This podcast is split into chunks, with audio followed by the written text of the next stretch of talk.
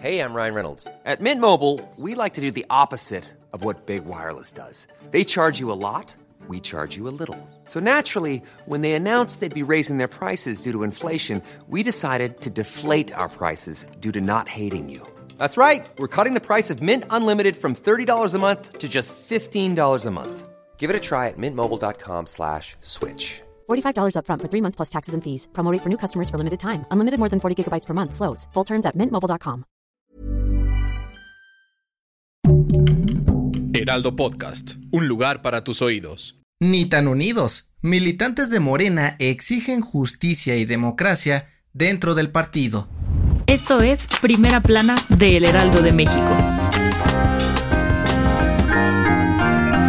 Morena sigue firme en la ruta de renovarse internamente en los 32 estados del país, con miras a estar listos para las elecciones estatales del 2023 y las presidenciales del 2024. Por ello, este fin de semana realizarán su Congreso Nacional para sumar nuevos militantes y de paso elegir nuevos consejeros del partido. Pero no todo es miel sobre hojuelas para el partido Guinda pues en las últimas semanas les han llovido algunos juicios ante el Tribunal Electoral para que la dirigencia abra más espacios y se respete la paridad de género. Sí, según información en poder de El Heraldo de México, Morena tiene 60 casos abiertos que están siendo vigilados de cerca para que garanticen la participación de la comunidad LGBT dentro del partido y que mujeres y hombres tengan la misma importancia en la toma de decisiones internas. Estos juicios fueron interpuestos por los mismos militantes morenistas para que su partido sea más incluyente, que cualquier persona pueda tener un cargo directivo independientemente de su sexo u orientación sexual y puedan ser parte de la toma de decisiones internas. El Tribunal Electoral ya se hizo cargo de algunas de estas denuncias y obligó a Morena a cumplir con las exigencias para que haya una verdadera democracia. Gracias por escucharnos. Si te gusta Primera Plana y quieres seguir bien informado, síguenos en Spotify para no perderte de las noticias más importantes.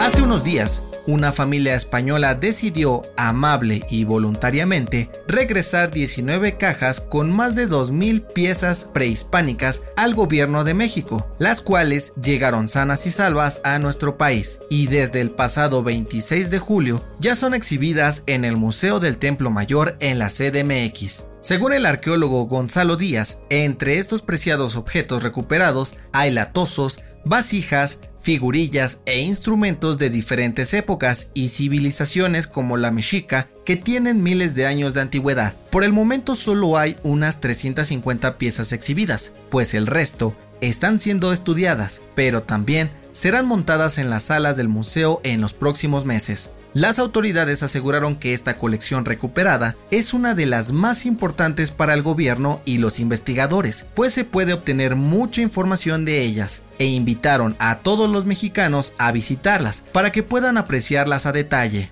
Es un buen plan para el fin de semana, ¿no lo crees? La Agencia Espacial Mexicana está de manteles largos, y es que cumplen 12 años desde que se echó a andar este proyecto, y en aras de mantenerse en el camino del desarrollo tecnológico del país, se siguen preparando para más actividades en el espacio. En entrevista exclusiva para el Heraldo de México, el director general de la agencia, Salvador Landero, dio a conocer que los investigadores están preparando una serie de misiones para los próximos años, entre ellas mandar nuevos satélites para ayudar a vigilar y dar seguimiento a posibles desastres naturales como sequías o incendios. Además, este año, México explorará la Luna, mandando microbots. Seguirán apoyando a la NASA para continuar los viajes no tripulados a Marte y, por si fuera poco, tienen pensado construir una plataforma de lanzamiento en algún sitio del país, al infinito y más allá.